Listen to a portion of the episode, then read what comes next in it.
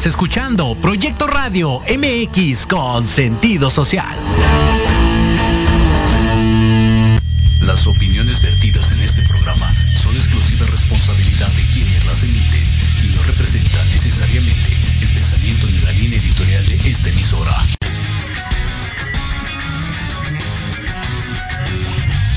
Yokoso.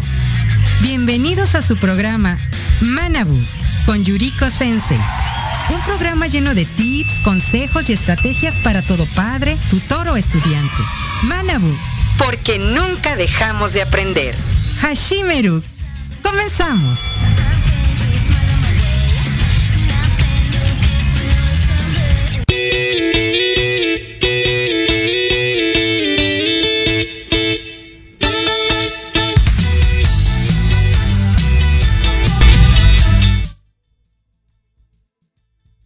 Konnichiwa. Gracias por estar nuevamente aquí en Manabu porque nunca dejamos de aprender. Y esta tarde vamos a estar hablando acerca de arquitectura cerebral. Muchísimas gracias a los que ya están conectados. Gracias en redes sociales a través de Facebook y de todas las eh, apps y también ligas de Proyecto Radio MX. Un agradecimiento a nuestro productor y director general, Jorge Escamilla H., a quien podemos escuchar todos los viernes en punto de las seis de la tarde en su programa La Sociedad Moderna. Y bueno, gracias a Miguel Alejandro, que ya está aquí, Miranda, al profesor Remberto Vela Mota hasta Estados Unidos. Muchas gracias por estar conectado. Gracias también a nuestro Rumi mayor, a Jerry, que, bueno, si quieres terminar bien tu semana, no hay mejor manera que hacerlo con el programa en Entre Roomies, con Jerry y con nuestro querido caballero de la radio, Leo López, a quien también escuchamos los miércoles en punto de las ocho de la noche. Muchísimas gracias también en cabina. Hoy nos está produciendo Andrea. Muchas gracias por la compañía y por tu excelente trabajo como siempre. Bueno, hablar de arquitectura cerebral en cuestión de niños es algo sumamente importante y además muy interesante. Vamos a basar nuestras recomendaciones del día de hoy y todo lo que estemos comentando en los estudios que están avalados por la Universidad de Harvard a partir del año 2000 en adelante. Entonces, vamos a comenzar diciendo que hablar de arquitectura cerebral es hablar de un pro. ¿Qué es un pro al hablar nosotros del cerebro? Bueno, un pro quiere decir un aprendizaje continuo, que no para, no se detiene, al contrario, siempre va a ir en la mayoría de los casos aumentando. ¿Qué tenemos que saber tú y yo como papás? y qué tenemos que saber nosotros como personas que estamos en continuo trabajo con nuestros niños. Bueno, un saludo y un beso a nuestra maestra Ivonne Tristán. Muchas gracias, siempre nos acompaña todos los jueves.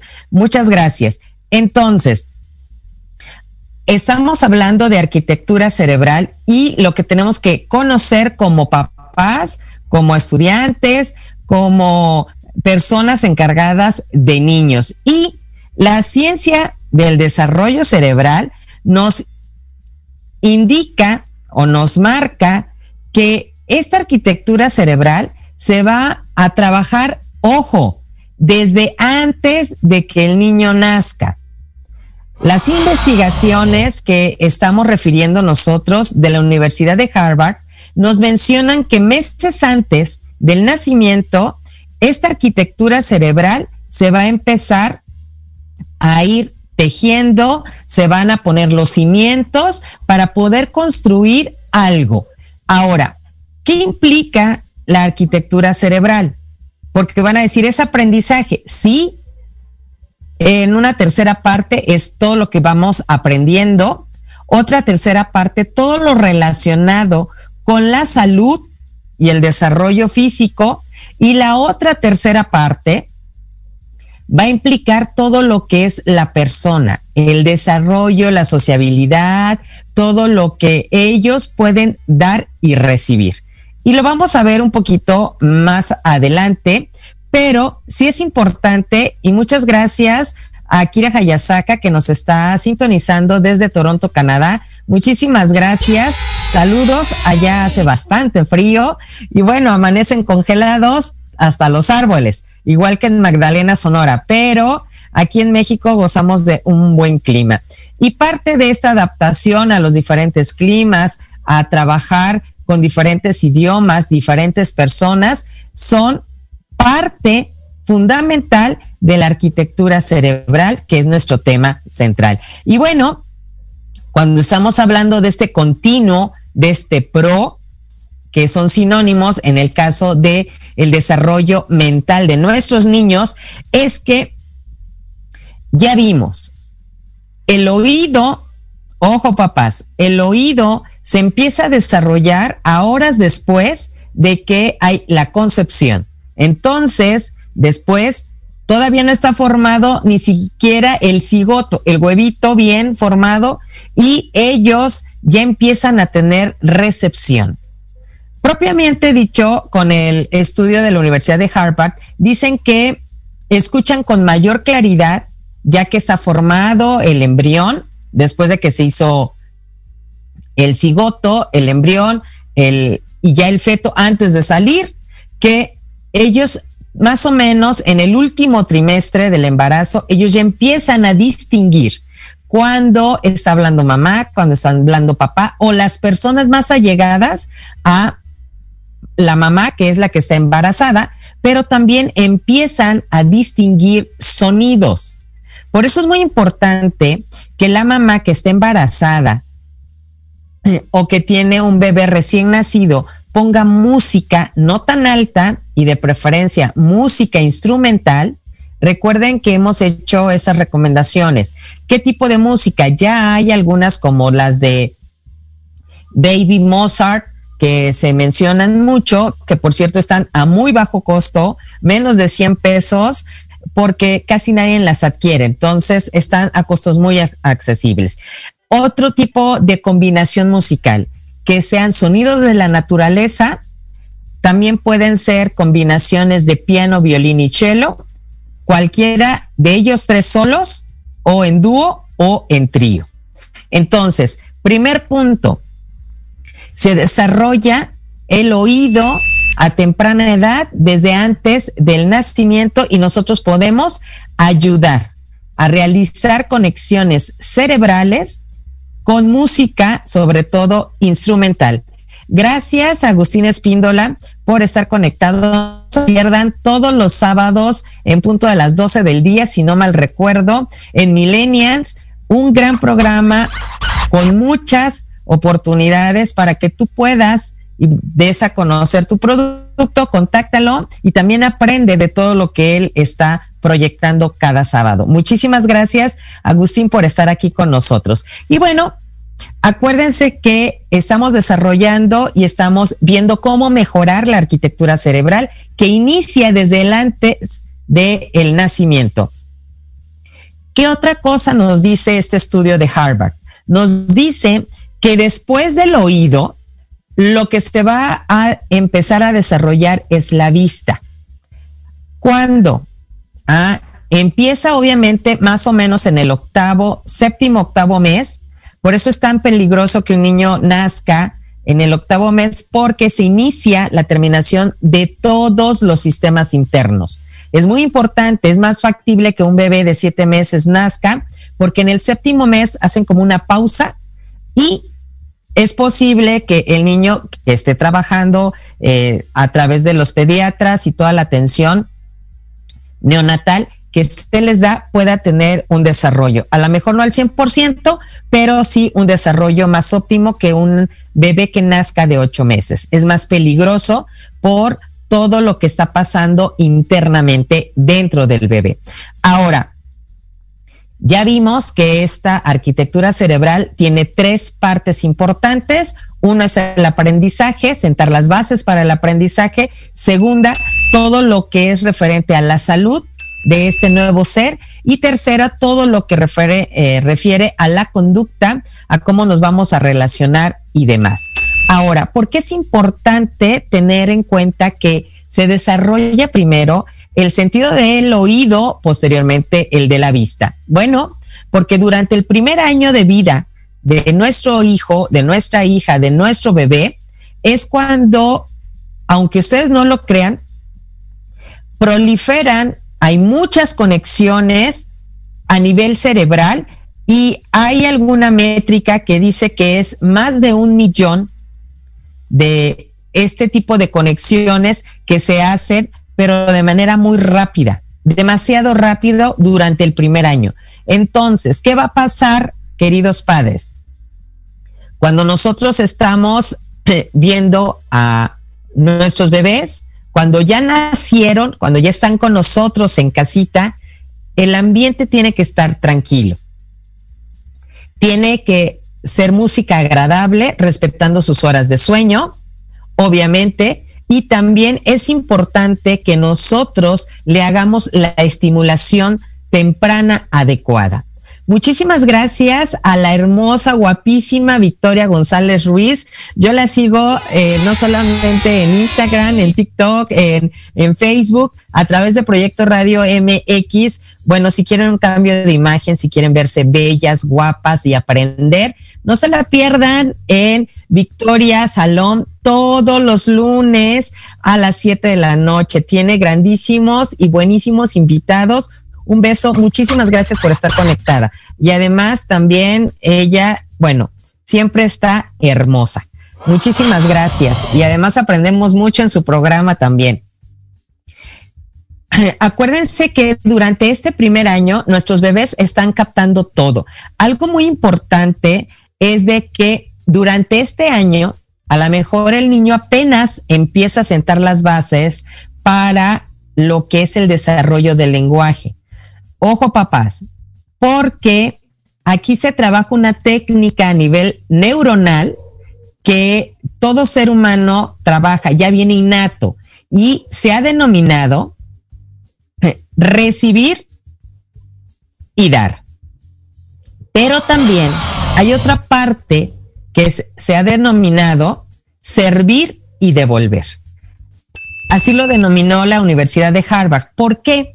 Bueno, porque en este dar y recibir, servir y devolver es cuando los niños, cuando nuestros bebés durante este primer año de vida, de modo natural, esto es de modo natural, no, no es que lo tenemos que forzar o que tenemos que hacer algo más para que suceda, no, de forma natural, la interacción con sus padres, que son los primeros maestros, con sus padres les va a permitir empezar el balbuceo, sentar las bases para saber expresarse facialmente con gestos, con mímica y también con algunos sonidos. Es importante que como padres nosotros vocalicemos y les digamos las cosas como son, como se llaman que no le pongamos un nombre por otro. El niño lo va a entender, pero es importante, si han visto las películas de los pececitos donde hay una que se le olvida todo y hay otro pececito de colores que busca a su hijo, donde la pececita que olvida cuando se encuentra una ballena, habla supuestamente cetáceo y exagera en la vocalización y lo hace lento. Y entonces le dice, queremos ese tipo de exageración durante el primer año de vida de nuestros niños es muy importante porque vamos a ir silabiando y vamos a sentar las bases para que nuestro niño aprenda el lenguaje. Eso es muy importante. ¿Qué otra cosa podemos hacer para que el niño pueda empezar a hablar? Además de balbucearle o hablarle cetáceo, como dicen eh, comúnmente, vamos a exagerar para que ellos puedan saber pronunciar las sílabas. Por eso es tan fácil para un bebé decir mamá y lo hace de esa manera. No lo dice como nosotros, mamá, sino lo hace como en cetáceo, mamá, o dice ma, o papá, papá eso lo hace porque es de manera innata y es como se está sentando las bases para lo que posteriormente va a ser la lectura, obviamente primero el lenguaje, la lectura y posteriormente la escritura. Hay muchos niños que aprenden a leer sin necesidad de escribir. Entonces, no se espanten, no se espanten. Es parte del proceso y de este intercambio que la Universidad de Harvard llama servir y devolver, dar y recibir. ¿Ok? Ahora, ¿qué otra cosa es lo que nosotros tenemos que estar haciendo? Hablando. Ya sea a través del canto, ya sea a través de palabras, de frases, para que nuestros niños puedan tener durante este primer año de vida, obviamente, esos cimientos bien puestos para que cuando empiecen a construir el conocimiento no se caiga, no se vaya de lado y o simplemente no puedan terminar de construir. Si nosotros queremos que realmente tengan una construcción completa, estable, que no importa que pase una enfermedad, no importa que tenga algo que puede llegar a afectarles, no se vean afectados directamente. ¿Por qué? Porque nosotros estamos, obviamente, sentando esas bases de manera adecuada. Y bueno, Eric Domínguez, muchas gracias por estar conectados. No se lo pueden perder todos los lunes en punto a las 4 de la tarde en Libreando. Bueno, tienen muy buenas estrategias, tienen muy buenas recomendaciones, han tenido excelentes programas. Muchas gracias, dice, estamos atentos para aprender. Gracias por compartir tus conocimientos. Muchas gracias igualmente. Aprendemos también mucho leyendo. Y esta es otra parte que junto con Libriando, ustedes como papás y yo también como mamá, podemos ayudar en esta arquitectura cerebral. Porque la segunda recomendación, la primera fue con respecto a la música, la segunda fue con respecto a que tenemos que estarles hablando, al que tenemos que estar exagerando, vocalizando para que ellos estén recibiendo información, cómo voy a pronunciar, cómo voy a leer, cómo voy a identificar ciertos eh, sílabos o vocablos para poder prepararme para la lectura.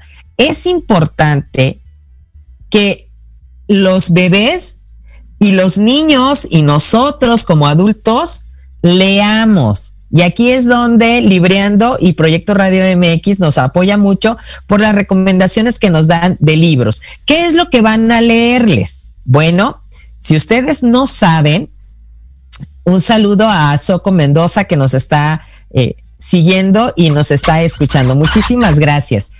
Eh, fíjense bien, ¿qué les vamos a leer? Bueno, hay lectura para antes de dormir, hay lectura para despertarlos, hay lecturas para durante el día o que nosotros durante todas las actividades que realizamos cuando estamos todavía en casa con estos cuidados eh, prenatales o ya neonatales en casa con nuestros bebés, los podemos hacer. ¿Qué es lo que vamos a hacer? Bueno, uno pueden ser las lecturas de cuentos, de preferencia deben de ser cortos, eh, debe de ser dependiendo de los meses de edad, pero cuando están muy bebés, 45 días de nacido hasta al año 8 meses más o menos, lo que nosotros podemos hacer es leerles. Los libros deben de ser grandes, las imágenes muy vistosas, la letra grande y entonces vamos a nosotros colocar a nuestro bebé en nuestro regazo, abrir el libro, abrazando a nuestro hijo y al estarlo rodeando, abrir el libro y con nuestro dedo índice ir guiando el que nosotros vamos leyendo. ¿Cuál es la técnica? Esta técnica la trabajan mucho en Inglaterra. Hay una hora en la que a las guarderías van los papás, las nanas o alguien con el que el bebé tiene mucho contacto y lo que hacen es leerles. Se los sientan en las piernas o los abrazan y les leen abrazándolos. ¿Por qué? Porque hay una conectividad en el sentir esa satisfacción de sentirse querido, amado con lo que están ellos leyendo, la actividad de la lectura. Acá es si no lees, te voy a castigar porque entonces ya no hiciste la tarea. No. Hay que evitar eso porque entonces en lugar de crear el hábito, vamos a tener la aburrición o simplemente el rechazo a la lectura. También tenemos otras cosas que leer. Por ejemplo, frases cortas. Párate, por favor.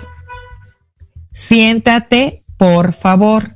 Esas frases pueden estar escritas en tarjetas blancas, una palabra por tarjeta, con letra de molde, y lo podemos nosotros ocupar en donde ellos acostumbran sentarse. ¿Por qué? Porque aparte de que lo están visualizando, están relacionando el sonido con la palabra, también están viendo la escritura de la palabra. Y esto les permite a nivel cerebral que esa arquitectura que se está haciendo para un aprendizaje más complejo, siente las bases para hacerlo de manera más cómoda. Ahora, papás, mamás, nanás o eh, quienes están al cuidado de los niños que están todavía bebés. ¿Quieres que aprendan ellos a identificar palabras, a leer o hablar bien? Abre bien la boca al pronunciar. Esa es una. Abrir bien la boca. Dos, coloca lo que nosotros llamamos flashcard o tarjetas llamativas donde escribas el nombre de los objetos grandes en los cuales puedes colocar esa tarjeta. Una pelota y le pegamos la tarjeta que diga pelota. La ventana, una tarjeta donde diga ventana.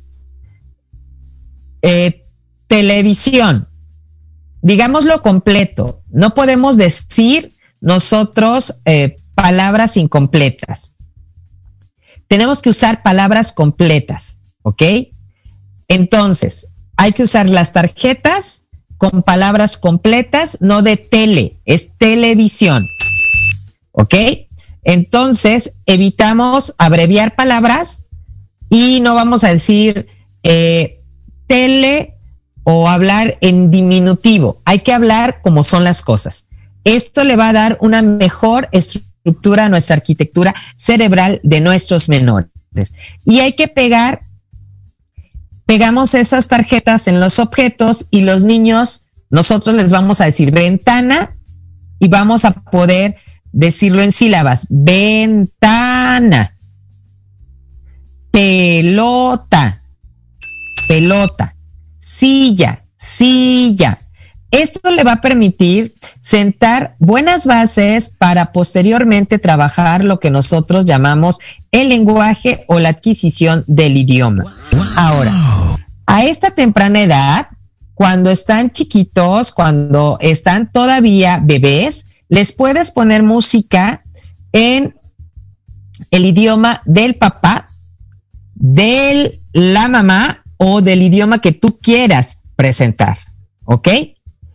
Gracias porque nos están viendo hasta Houston, Texas y también estamos conectados gracias a Proyecto Radio MX a Europa. Muchísimas gracias y un saludo a todos los que están conectados en Estados Unidos y también toda la República Mexicana, Europa y Canadá. Muchísimas gracias. Tenemos entonces, ¿qué otra cosa vamos a hacer? Ya les leímos cuentos, ya usamos tarjetas, ya vocalizamos, ya les pronunciamos nosotros. ¿Qué es lo que nosotros tendríamos que hacer? Bueno, ¿qué otra cosa tendríamos que hacer? Poner música.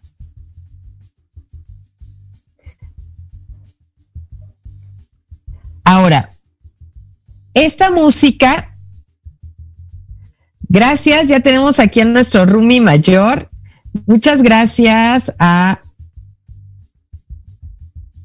Jerry, que es nuestro roomie mayor. Un besote, a él lo pueden escuchar, como decía al inicio del programa, todos los viernes en punto de las 8 de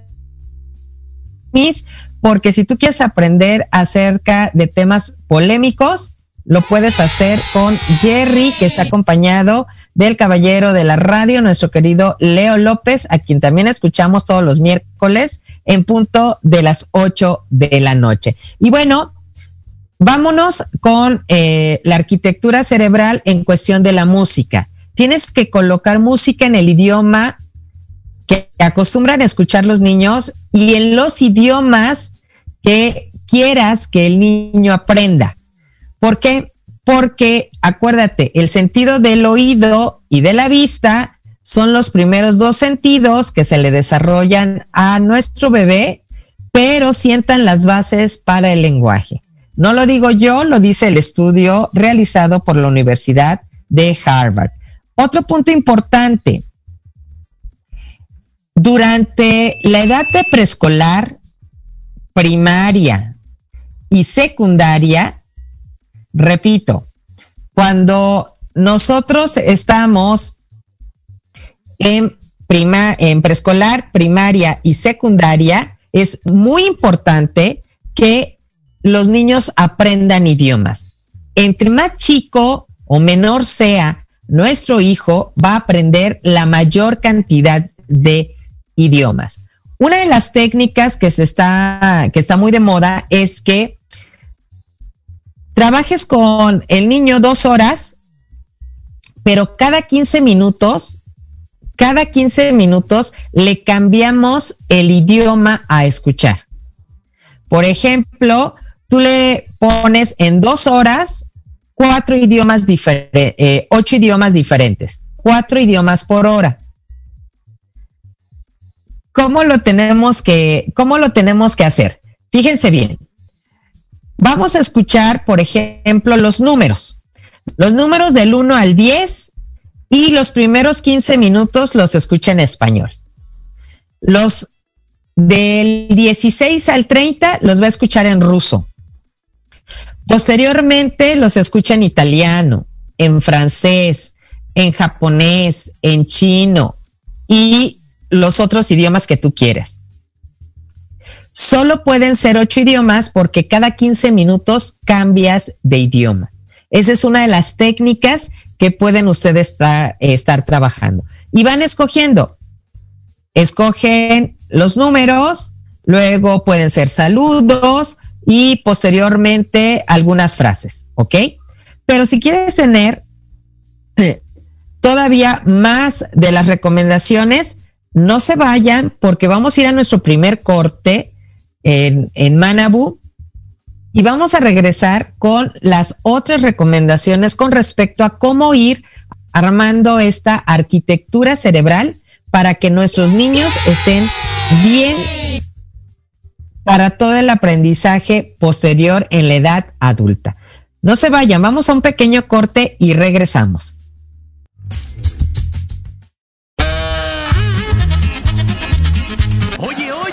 ¿A dónde vas? ¿Quién, yo?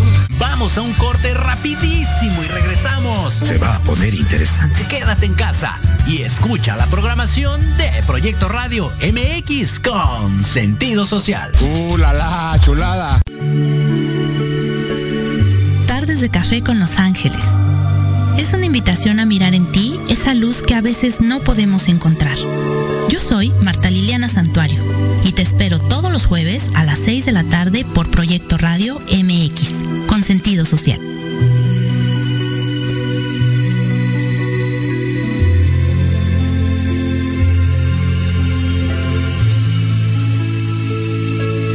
¿Quién dijo que los jueves en la noche deben ser aburridos? Disfruta un rato divertido en la tertulia, donde la noche despierta. Escúchanos todos los jueves de 7 a 8 de la noche en Proyecto Radio MX.com y comparte con nosotros la mejor hora con tus experiencias.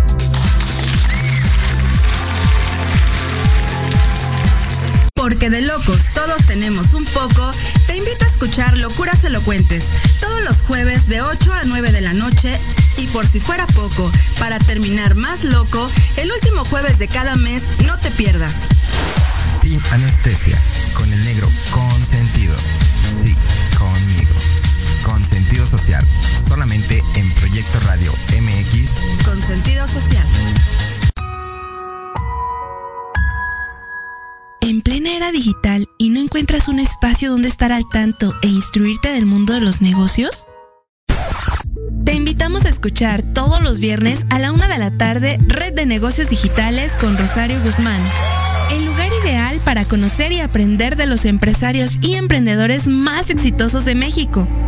Un programa patrocinado por la revista Red de Negocios Digitales en alianza con Proyecto Radio MX con sentido social solo por www.proyectoradiomx.com.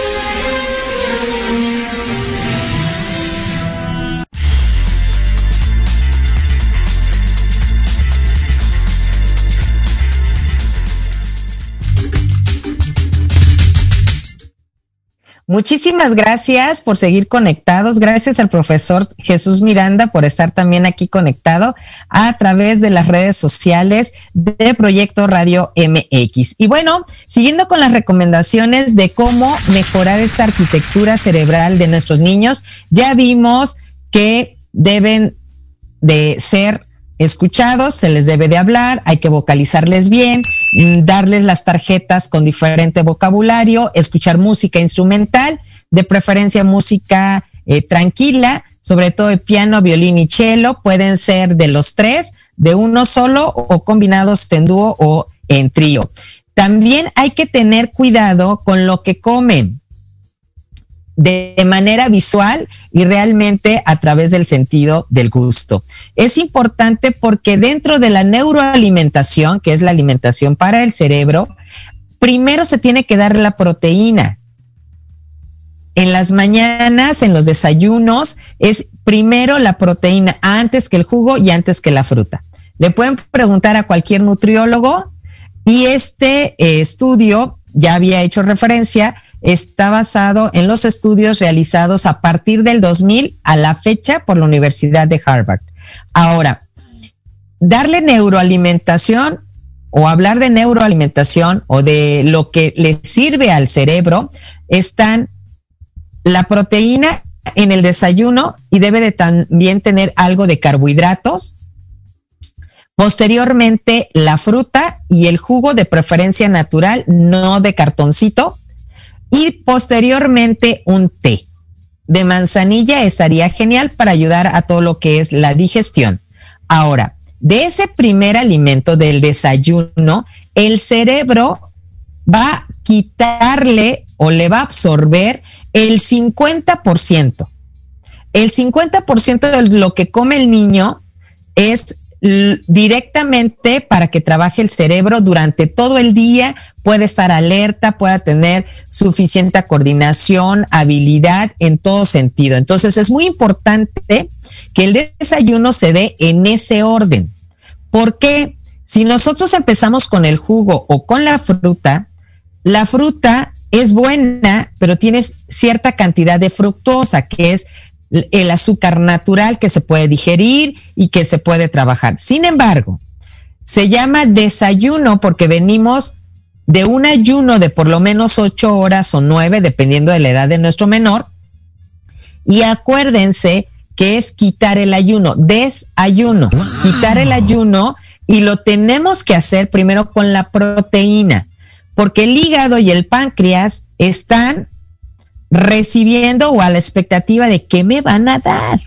Y si nosotros le damos una bomba de azúcar, obviamente no se va a ver dañado ese hígado o ese páncreas a los cinco años ni a los diez, pero qué tal cuando lleguen como yo ya pasados los 50. Entonces pueden empezar a tener problemas o desarrollar problemas de hígado o de páncreas por la mala combinación de alimentos o por la ingesta inadecuada. Acuérdense, la arquitectura cerebral incluye neuroalimentación adecuada. Tenemos que hacer cinco comidas al día y los niños también. Entonces, el desayuno ya vimos que inicia con la proteína y es cuando comen ellos fruta. Si tu hijo es muy inquieto, dale un plátano. El plátano ayuda a segregar ciertas sustancias para que el niño pueda Ah. controlar más su comportamiento físico, pero también evite hacer rabietas. Entonces, ¿quieres controlarlo? El plátano es una buena opción. Puedes darle medio plátano, si se te hace mucho un plátano. A media mañana o en el lunch de la escuela, ellos deben de tener semillas o deben de tener algunos granos como nuez de la India, pistaches, almendras, nueces, pero no todas juntas. Tú decides qué tipo de granos, de semillas le vas a dar por día. Un día le va a dar semillas de girasol, otro día le vas a dar pepitas, otro día le vas a dar nuez de la India, obviamente sin sal y sin agregarles nada, al natural. ¿Por qué? Porque eso le va a permitir tener buena conexión a nivel cerebral. Es muy importante que nosotros eh, le demos lo necesario para que ellos puedan tener conectividad cerebral. Y más si están estudiando. A la hora de la comida, hablando de esta arquitectura eh, cerebral, los niños tienen que comer carbohidratos en menor cantidad, por eso generalmente lo comen en la sopa. Deben de tener algo de cereal. Muchas mamás damos lo que es el arroz, pero de preferencia debería de ser arroz hervido o arroz integral. Y deben de tener también una cantidad de proteína y la mayoría de nuestro platito debería de ser de ensaladas. Entre más verdes sean las hojas, es mejor porque les va a dar mayor cantidad de minerales que no produce el organismo, igual que las vitaminas, y van a sustituir el requerimiento para su edad. En las mañanas son las frutas, a media mañana, si no les das granos y alguna barrita energética o un sándwich, entonces le puedes dar una fruta con su sándwich en el lunch. Y en la comida, acuérdate, el plato que le llaman el plato del bien comer, pero hay que revisarlo con una nutrióloga porque a veces por mercadotecnia se manejan muchas cosas inadecuadas para el cuerpo. Y obviamente la fruta sería al final y como postre. ¿Ok? A media tarde, una colación. Ya tuvimos la de la mañana que debe de tener proteína y que debe tener glucosa, en este caso una fruta, eh, que es una eh, fructosa natural, o las barritas energéticas ya tienen todo incluido, pero hay que ver que no tengan exceso de eh, azúcares. Ahora, a media tarde la colación va a ser en base a las verduras. Puedes combinar dos, no más. Puede ser jícama, puede ser también zanahoria. En algunos casos les dan pepino también, pero eviten que les pongan chile, que les pongan sal, que se acostumbren. Le pueden poner limón, sí, pero no le agreguen sal, ¿ok? Y en la noche eh, debe de ser algo bastante ligero para que puedan descansar eh, bien. Acuérdense que dentro de la arquitectura eh, cerebral incluye tener las horas adecuadas de sueño y en los menores de edad se recomienda que sea a partir de las 8 de la noche que ellos estén ya dormidos, porque a las 8 de la noche le pueden preguntar a cualquier médico internista y lo estoy refiriendo al doctor José Luis Becerra, quien también ya nos estuvo acompañando en el programa. La recomendación del doctor es que es especialista en anatomía y medicina interna, es que el niño debe estar dormido a las 8 por hora. Es cuando ellos segregan ciertas sustancias que hacen que todos los órganos internos vuelvan a estar al 100% al día siguiente. Y deben de dormir porque en la madrugada, entre 2 y 4 de la mañana, es como ellos hacen el refuerzo de su sistema inmunológico. Entonces, es muy importante estas horas. ¿Qué implica también la arquitectura cerebral? Bueno, implica que ellos puedan hacer y desarrollar todo lo que son habilidades blandas, soft skill, que están muy de moda, para los adultos también, para el trabajo, etcétera, pero las aprenden de chiquitos, las aprenden en casa. ¿Por qué? Acuérdense que el cerebro, aunque tiene cierta plasticidad, que puede ser moldeable, entre más edad tengamos, es más difícil que nosotros podamos hacer cambios de hábitos. Y entonces, antes nos decían, es que tienes que hacerlo en 21 días. No, es que ahora ya son 45 días. La última eh, recomendación es de que para realmente tener un buen hábito tendrías que trabajarlo 100 días seguidos. Así que imagínate, por eso se recomienda que los buenos hábitos empiecen en la niñez, con nuestros niños de pequeños. ¿Qué es lo que vamos a hacer para que el niño aprenda o nuestro menor, perdón porque ando un poquito eh, resfriada todavía, eh, para que nuestro niño aprenda a trabajar las capacidades cognitivas, las emocionales y las sociales. Estas capacidades se desarrollan también durante los primeros siete días que nosotros tenemos en contacto y se extienden hasta los siete años. Entonces, ¿cuándo se aprenden y dónde? En casa. Los maestros de escuela, mis compañeros, mis colegas, a quienes admiro y respeto todo su trabajo, no van a educar a tu hijo ni a mi hija. Nosotros educamos en casa, ellos instruyen en la escuela. Ellos refuerzan los valores que ya pueden traer nuestros niños. Ahora, el cerebro como órgano, si no se ejercita como cualquier órgano, deja de funcionar. Entonces, lo que tenemos que hacer para un bienestar emocional, social y cognitivo adecuado, además de que el niño tenga una buena neuroalimentación, de que trabajemos las recomendaciones que ya dimos al inicio. La tercera es que tengan buenas horas de sueño. Cuarta, que realicen ejercicios, por lo menos tres veces a la semana, un mínimo de 50 minutos, tres veces de los siete días. Lo ideal es que fueran todos, pero con tres para empezar, como dicen cuando vamos a ordenar los tacos, con tres para empezar es más que suficiente. Ahora, las habilidades y capacidades cognitivas de nuestros niños las vamos a ir armando o vamos a imaginarnos. Vamos a construir en nuestra arquitectura cerebral con, con pequeños ladrillitos, ¿no? Entonces vamos a ir colocando un ladrillito para ir eh, sentando. Ya pusimos todo lo que era la base, el, el cimiento y entonces vamos a empezar a levantar esas paredes de esta arquitectura, de esta casa del conocimiento, de esta casa de la salud y de esta casa de las relaciones sociales. Ahora, para hacerlo, tenemos que platicar con ellos. Ese es el primer punto y la primera recomendación. Si nosotros no platicamos con ellos, ellos no van a saber comunicarse con los demás porque no van a tener un ejemplo.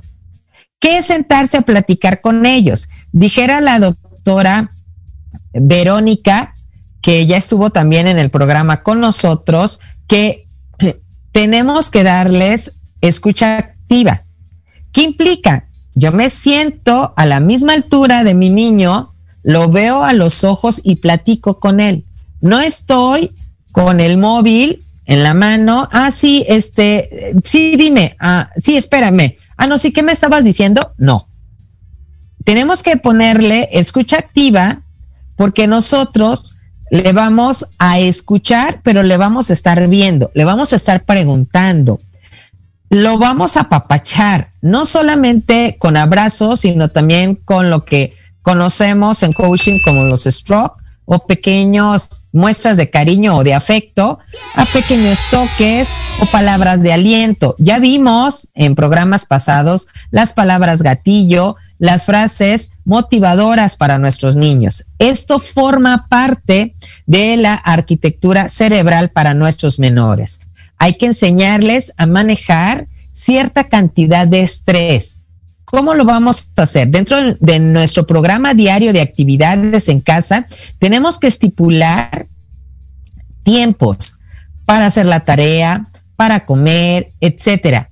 Al principio les puede generar cierto estrés, pero de acuerdo a los estudios, a partir del 2004 y 2005 de la Universidad de Harvard, mencionan que los niños que van acostumbrándose a trabajar bajo cierto estrés positivo, porque hay un, estrés negativo, cierto estrés positivo de que tienen que cumplir horarios y que tienen que realizar ciertos deberes y tareas en casa, les va a ayudar a que ellos empiecen a trabajar la frustración. No se frustren rápido, que aprendan a manejar tiempos, a trabajar con cierta premura o cierta disposición de que lo que se les pide lo tienen que entregar.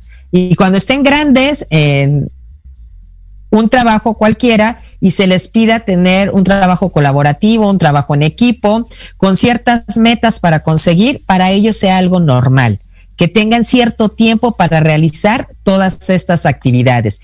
Acuérdense, el estrés, cuando no es benéfico, cuando es un estrés tóxico, un estrés dañino, modifica la arquitectura del cerebro. ¿Por qué? Porque daña las neuronas. Lo dice el estudio al que yo estoy refiriendo de la Universidad de Harvard con respecto al estrés persistente y su impacto en la arquitectura cerebral. Revísenlo. Hay dos, hay uno del 2004 y otro del 2005. Ahora, los científicos hablan que para poder controlar o trabajar ese estrés, número uno, hay que saber respirar. Número dos, hay que tener buena postura corporal. ¿Por qué? Tan simple y tan sencillo. En el 2018 se dio a conocer un estudio que refiere que cuando yo me siento e inclino mi cabeza hacia abajo, lo que produzco son pensamientos negativos. Cuando yo estoy en postura normal, haciendo un ángulo de 90 grados en donde yo estoy sentada y mi cabeza está viendo hacia el frente, entonces los eh, pensamientos que yo genero son positivos y es más fácil encontrar no solo una solución a un posible problema matemático o de la vida real. Podemos encontrar dos o tres posibles soluciones, solamente por la postura, ¿ok? El estudio está publicado en el 2018, si lo quieren revisar.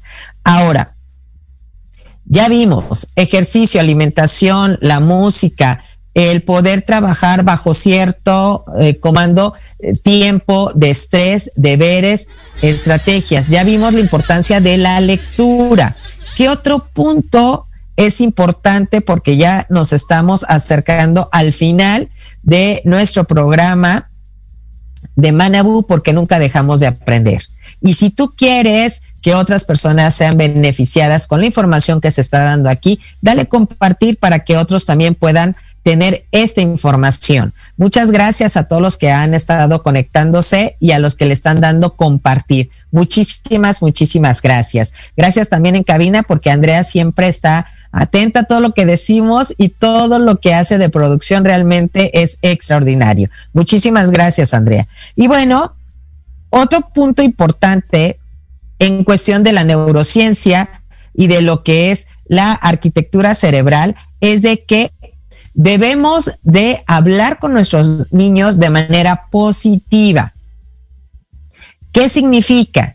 Que cuando nosotros les damos alguna frase motivadora, reconocemos un esfuerzo, les invitamos a aprender alguna cosa, y reconocemos que se están esforzando, estos son ciertos detonadores que a nivel cerebral les van a segregar serotonina, dopamina entre otras, porque son cuatro de las sustancias que se estimulan en el cerebro para que nuestros niños se puedan sentir bien, se sientan felices, se sientan queridos, aceptados y con ganas de todavía hacerlo mejor. Tan fácil y tan sencillo. ¿Cómo voy a empezar a cambiar esa arquitectura cerebral con cosas positivas? Evitemos el no y cambiémosle por otra palabra. Por ejemplo, en lugar de decir, no tires, y en sentido ya enojado de la mamá, mejor, ¿qué te parece si evitamos tirar esto aquí? Evitamos en conjunto, mi niño y yo, mi hija y yo, ya no es nada más el solito, ya no es, no tires con el grito, ya es, lo estoy acompañando. Ah, mi mamá me está diciendo que ella y yo lo vamos a hacer. Evitemos tirar esto aquí, evitemos dejar la ropa fuera del lugar. Evitemos salir del cuarto sin acomodar nuestra cama. Después de comer o de tomar cualquier alimento, vamos a lavarnos la boca. Las primeras veces los tenemos que acompañar porque tenemos que revisar cómo se cepillan, etcétera, etcétera. Pero cuando ya no están, de todos modos, hagámoslo con compañía. Eso es algo muy importante que nuestros niños no lo van a agradecer. Entonces, resumiendo, la arquitectura cerebral inicia desde antes de que nuestro niño nazca. Los primeros dos sentidos que se desarrollan, el oído y la vista. Por eso es importante usar cosas grandes cuando están los niños, porque nuestro ojo termina de ser formado en su totalidad hasta los seis años de vida. Por eso no es recomendable tener tantos eh, dispositivos celulares cerca de un bebé. Otro punto, es importante que el niño tenga música, música instrumental, sobre todo cuando está bebé, y no importa que llegue a la secundaria, es importante que lo estudien, que lo escuchen y si aprenden a ejecutar un instrumento musical todavía es mucho mejor. Otro punto importante es de que nosotros le hablemos como debe de ser a nuestro niño si queremos que empiece a hablar bien, que empiece a hablar rápido y que tenga las bases para desarrollar un buen lenguaje. Otro punto importante es usar palabras para que ellos identifiquen las cosas en tarjetas, una palabra por tarjeta y pegarlo en las cosas donde queremos que ellos aprendan y entre más vocabulario nosotros manejemos es mejor. Hay que vocalizar exagerando como si estuviéramos hablando cetáceo, así de mamá, papá, mesa, para que ellos vayan silabeando y obviamente por imitación. Hay que leerles, ya sean lecturas para mañana, para media tarde o antes de dormir. Hay cuentos especiales para antes de dormir. Es importante también que se hagan ejercicio físico, por lo menos tres veces a la semana, 50 minutos, y es importante cuidar la alimentación para nuestro cerebro. Otro punto importante es que nosotros usemos palabras gatillo, palabras en positivo, dejemos el no aparte y lo sustituyamos por la palabra evita o evitemos. Es importante también que nosotros le demos una escucha atenta a nuestro menor para que él sepa que realmente nos importa. Sin dispositivos, solamente él y yo. Empecemos con ejercicios de 5 minutos, 10 minutos, hasta darles de esas 24 horas que tenemos como adultos, una hora, una hora diaria a nuestros hijos y que esa hora sea de calidad. Obviamente tenemos más recomendaciones, pero si tú tienes algún, eh, situación o alguna duda o quieres que nosotros te podamos apoyar, búscanos en nuestras redes sociales a través de arroba manabutanemi, que es la academia que está en Facebook e Instagram o asesorías académicas Hayasaka en Facebook, en Instagram, en Twitter o en LinkedIn. Y si no, escríbenos al correo a.académicas, el número 3, arroba gmail, para que alguno de las personas que está, eh, estamos trabajando en pro de la niñez podamos nos, eh, guiarte y podamos resolver cualquier otra duda. Y bueno, yo soy Yuriko Sensei y estoy contigo todos los jueves en punto de las 3 de la tarde aquí por Proyecto Radio MX. Muchísimas gracias por estar conectado, gracias por darle compartir, gracias a Proyecto Radio por estar preocupado siempre por darte el mejor servicio siempre con sentido social. Recuerden estar atentos de la programación de Proyecto Radio MX para poder aprender de todo y de todos en cuestión de positivismo. Muchísimas gracias. Los veo la próxima semana. Denle compartir a este video y obviamente gracias a nuestra casa que es Proyecto Radio MX. Hasta la próxima. Sayonara.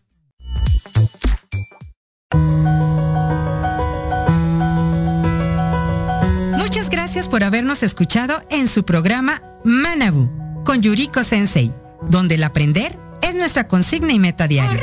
Síganme en Facebook e Instagram como Asesorías Académicas Hayasaka. Les esperamos el próximo jueves de 3 a 4 de la tarde, aquí en Proyecto Radio MX. Y recuerda, Manabu, porque nunca dejamos de aprender. Domo arigato gozaimasu. Muchas gracias.